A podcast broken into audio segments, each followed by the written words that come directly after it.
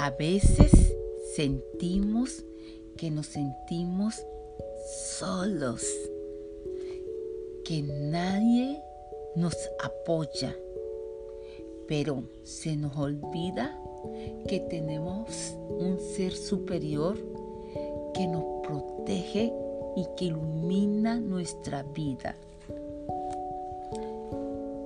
La protección, el amor y la fortaleza de Dios me protege.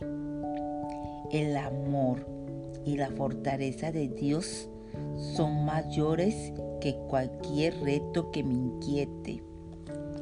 Acudo a mis dones espirituales de amor y fortaleza para superar los desafíos de la vida y cada uno es un aprendizaje, porque esos desafíos o desiertos me permiten graduarme en esta escuela que se llama vida. En mis tiempos de oraciones me sereno en la conciencia de mi unidad con Dios Siento profunda paz y bienestar, los cuales suscitan calma y confianza en mi alma. El amor de Dios mantiene mi corazón en paz y la fortaleza de Dios me arma de valor para soportar hasta las más duras pruebas. Y esa prueba me hacen fuerte. Ya no digo por qué, digo para qué.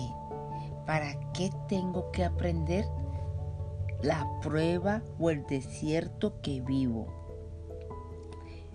Mi confianza crece cuando me convierto en todo lo que puedo hacer.